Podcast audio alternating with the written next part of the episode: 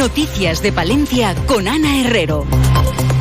Pues hasta las dos y con Gonzalo Toledo en la parte técnica repasamos esa actualidad del día en nuestra provincia, comenzando con la previsión del tiempo. A esta hora en la capital palentina rondamos los 11 grados de temperatura desde la Agencia Estatal de Meteorología. Nos cuentan cómo va a hacer a lo largo de la jornada. Buenas tardes. Buenas tardes. Hoy en la provincia de Palencia las temperaturas suben en ascenso. Se espera hoy una máxima de 13 grados en Cervera de Pisuerga y Guardo, 12 en Aguilar de Campo, 11 en Palencia y Carrión de los Condes. Durante esta tarde el cielo estará poco nuboso, con algunos intervalos nubosos. Viento de componente noreste con algunas rachas fuertes en zonas altas hoy. Mañana las temperaturas diurnas suben ligeramente o se mantienen sin cambios. Máximas de 15 en Cervera de Pisuerga, 14 en Guardo, 13 en Aguilar de Campo, 12 en Palencia y Carrión de los Condes. Las mínimas se mantienen con ligeras variaciones, registrándose heladas débiles dispersas. 5 en Palencia, 4 en Carrión de los Condes, 3 en Aguilar de Campo, 2 en Cervera de Pisuerga y uno en Guardo. El cielo estará poco nuboso, con intervalos nubosos. No se descartan por la mañana brumas o bancos de niebla. El viento continuará de componente noreste mañana. Es una información de la Agencia Estatal de Meteorología. Grupo Salmillán, Tanatorios Funerarias, les ofrece la noticia del día que hoy nos lleva a hablar del Aguilar Film Festival, que cumple 35 años creciendo en su compromiso con el cine y los cortometrajes y con el medio rural. Del 1 al 9 de diciembre tendrá lugar esta cita en la que se van a proyectar 200 cortos nacionales e internacionales. 26 cortometrajes, 14 de ellos españoles, competirán en la sección oficial por la Galleta Gullón de Oro. Habrá representación de 24 países. La sección dedicada a Castilla y León adquiere un una mayor relevancia y va a ser la protagonista en solitario del primer fin de semana. Jorge Rivero es el director del festival a darle esa visibilidad, no tener una sección que, se, que estaba ahí como un complemento o, que fuese una sección menor, sino darle todo un protagonismo que tiene un fin de semana entero. Y esa sección se complementa con, con ese panorama palentino que, que sí tiene... Eh, queríamos también dar espacio a, a, a la a los cortometrajes que se hacen todavía más cerca de, Aguilar de Campo e incluso en Aguilar de Campo. Y además no solo tenemos esa sección palentina con, con tres cortometrajes, sino que dentro de la competición hay, este año María Barranco, Cristina Plazas y Eugene Green recibirán el premio Águila de Oro y se crea un nuevo galardón, el Águila de Oro de Castilla y León, que recibirán el cineasta vallisoletano Arturo Dueñas y la actriz Ana Garcés. El certamen también ofrece ciclos y sesiones especiales dedicados a Eugene Green, a los eh, mm, cortos rodados por nuevas directoras españolas y colombianas, a las obras de humor con el nuevo ciclo Ríete tú y también especial atención se va a prestar a producciones polacas y británicas. Una programación que se completa con encuentros y conferencias para los profesionales, el premio a nuevos realizadores, conciertos y una exposición. Todo ello avala que el Aguilar Film Festival haya sido el mejor valorado de toda España por el Ministerio de Cultura, un verdadero escaparate para Aguilar, como apuntaba su alcaldesa María José Ortega. El festival no solo es cultura, no solo es cine, sino que el festival es un maravilloso escaparate de lo que puede ofrecer un municipio, una villa como Aguilar de Campo y una provincia como la provincia de Palencia, sin límites estemos donde estemos y nos situemos geográficamente en cualquier lugar. Así que con una imagen completamente renovada, intentando eh, trasladar un mensaje de complicidad y de implicación directa de los ciudadanos de Aguilar de Campo. Una cita que sale adelante con la colaboración público-privada y la participación de todas las administraciones. Ángeles Armisen es la presidenta de la Diputación. Un festival que representa al medio rural, representa a cómo se puede hacer el epicentro de un evento cultural de primer orden como es este festival en el medio rural en un municipio de Aguilar de Campo, como Aguilar de Campo, y que también hace que la provincia de Palencia esté presente. José Antonio Rubio Mielgo es el delegado de la Junta. La difusión cultural no solamente se realiza con los espectadores ¿no? y el público en general, sino creo que también además sirve ¿no? para hacer una difusión de la cultura no cinematográfica o de la producción cinematográfica de Castilla y León. Les recordamos las fechas del 1 al 9 de diciembre y con el Cine Amor y la Fundación Santa María La Real como escenario se celebra esta nueva edición del Aguilar Film Festival. Grupo San Millán sigue creciendo en la capital y también en la provincia. En la calle Extremadura 12, nuevos velatorios crematorio con amplias y confortables salas. También en venta de baños y Villamuriel. Grupo San Millán. Siempre a su servicio las 24 horas del día en el teléfono 979 166 200. Y hacemos una parada en el ayuntamiento de la capital porque el Grupo Municipal del Partido Popular lamenta la falta de sensibilidad del equipo de gobierno al eliminar del calendario anual de eventos del Ayuntamiento de Palencia los premios de turismo Ciudad de Palencia. Así lo señala su portavoz, Víctor Torres. Unos premios que reconocen cuestiones tan importantes como el impulso del turismo, como la excelencia, innovación y la apuesta por la calidad turística en nuestra ciudad, como la labor de los medios de comunicación y de los periodistas en la promoción de Palencia o como la trayectoria profesional dentro del sector turístico. Solicitamos al equipo de gobierno una hoja de ruta clara y un calendario con eventos estratégicos para el fomento del turismo en nuestra ciudad.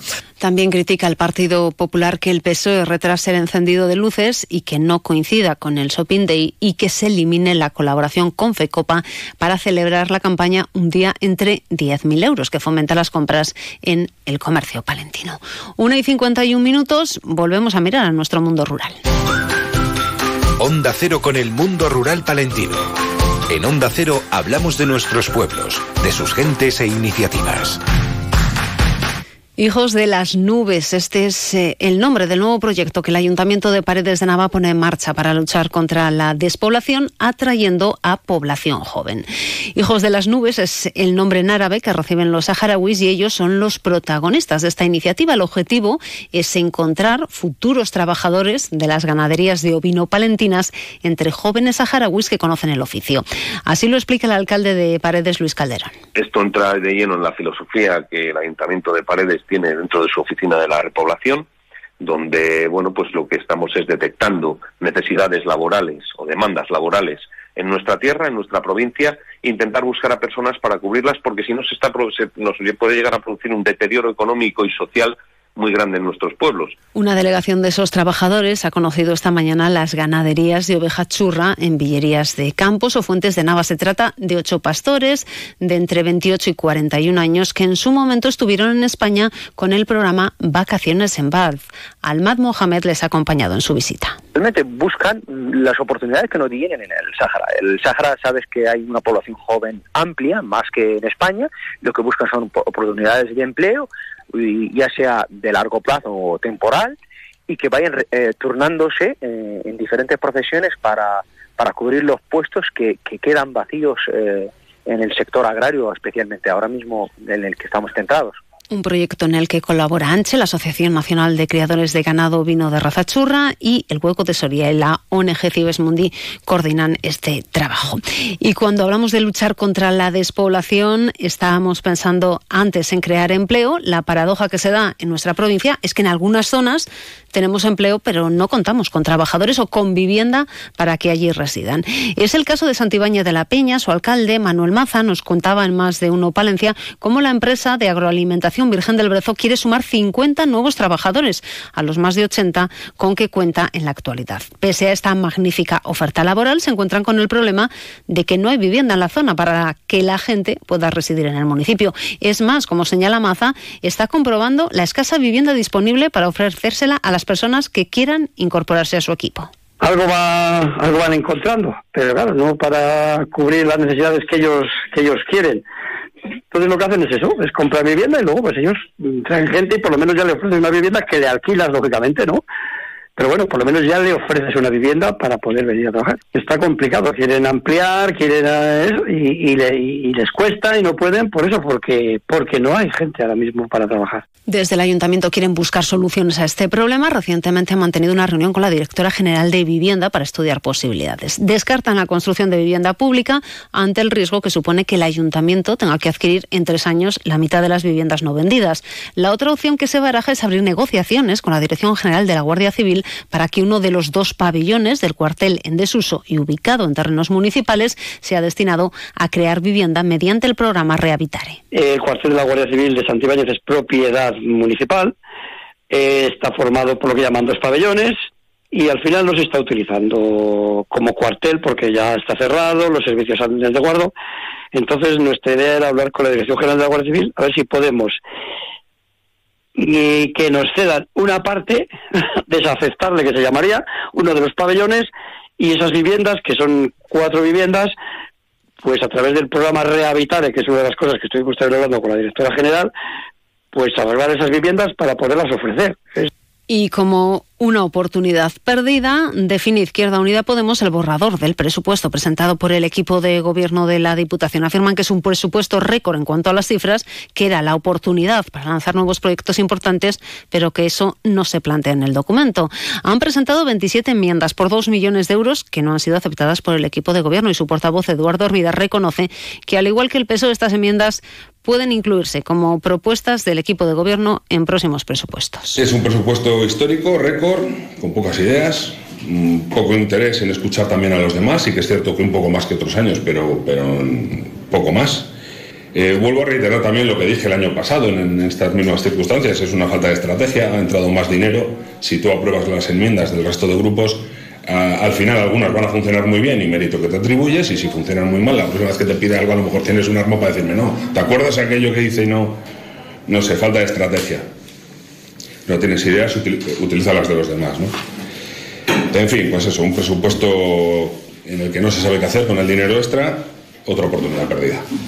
Y en cuanto a la Diputación, destacar que junto a la Asociación Cluny Ibérica viajan hasta París para promover la candidatura internacional para la Declaración de Patrimonio Mundial UNESCO y también ha colaborado o va a colaborar con el Ayuntamiento de Astudillo en el arreglo y adecuación del cementerio municipal. De la Diputación a la Junta de Castilla y León, porque el delegado territorial se ha reunido con la alcaldesa de Támara de Campos para conocer las demandas del municipio, en especial las que competen a la iglesia de San Hipólito. Desde la localidad han solicitado la intermediación entre la Junta y el Obispado para que se lleven a cabo las reformas necesarias para la reparación del templo. Y por otro lado, Ecologistas en Nación solicita que se revoquen los nombramientos de los jefes de área en el Servicio Territorial de Medio Ambiente de Palencia la nueva estructura creada por la Junta para los servicios territoriales de medio ambiente los dota de dos puestos de jefe de área. En Palencia han sido designados dos funcionarios que dicen desde ecologistas han destacado por realizar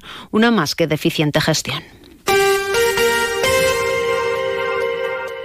Una y 58 minutos. Hoy se celebra el Día del Donante Universitario y por ello han estado desde Alcer en el campus de la Ayutera informando a los jóvenes sobre la donación de órganos. La presidenta de Alcer, Inmaculada Gutiérrez, recuerda que es importante sensibilizar al respecto a los más jóvenes. De hecho, bueno, pues nosotros en Palencia y en Castilla y León siempre tenemos muy buena respuesta a nivel España igual creo que los jóvenes tienen otra mentalidad y están más abiertas, más abiertos a que, bueno, pues que si otra persona a través de una donación de órganos eh, puede seguir viviendo, pues es como una satisfacción para ellos, ¿no? Eh, muchos de los alumnos nos dicen que, que ellos mm, quieren ser incinerados y que los órganos, pues, que no, no se van a quemar y, por tanto, que quieren dar respuesta a, a aquellas personas que sufren una enfermedad y que están atadas a una máquina. Y seguimos en el ámbito universitario. Los estudiantes de la Escuela de Educación han presentado esta mañana en el LECRAC la exposición Proyecto Instalaciones Multisensoriales a aire libre. Transformemos nuestros patios escolares. Alicia Peñalbas, la decana de la Facultad de Educación. Eh, estamos acostumbrados a ver patios en los colegios, a veces demasiado hormigonados, con una cancha deportiva, muy poco inclusiva, ¿no? Y nosotros mm, pues creemos en otros patios mucho más naturales, más artísticos, pensados para eh, niños y niñas con necesidades, gustos, motivaciones diferentes que puedan encontrar su guarida, que puedan encontrar su momento de experimentación eh, más sonora, motriz, plástica. Y terminamos mirando a Galletas Bullón, que reafirma un año más su compromiso con las víctimas de violencia de género, sensibilizando a la población al incluir en sus productos el logo contra la violencia de género de los servicios sociales de Castilla y León, incentivando la igualdad efectiva y la no discriminación a través de diferentes acciones con impacto social. Alcanzamos las dos tiempo para la crónica nacional e internacional.